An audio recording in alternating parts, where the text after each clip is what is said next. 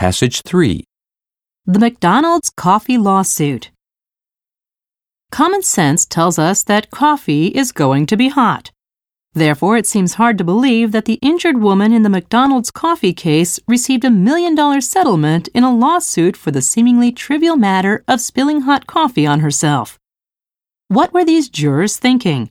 Why did they award such substantial compensation?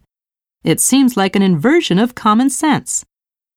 Let's start with the facts of the incident.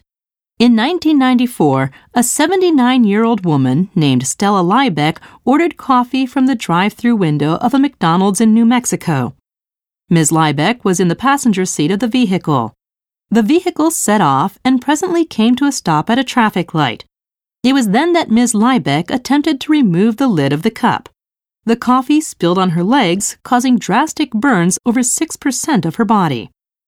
The treatment of these injuries required a hospital stay and skin transplant procedures. Ms. Liebeck was required to undergo more treatments for her injuries over the two years that followed. It is clear that this was no minor incident. This is a much more severe injury than one might expect from a coffee spill. In regard to why Ms. Liebeck was so badly burned, an inspection revealed that McDonald's served its coffee at approximately 85 degrees Celsius, a temperature hot enough to scald human flesh.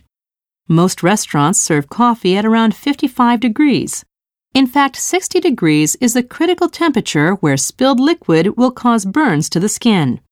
So we can applaud the decision of the jury to uphold the call for a financial award.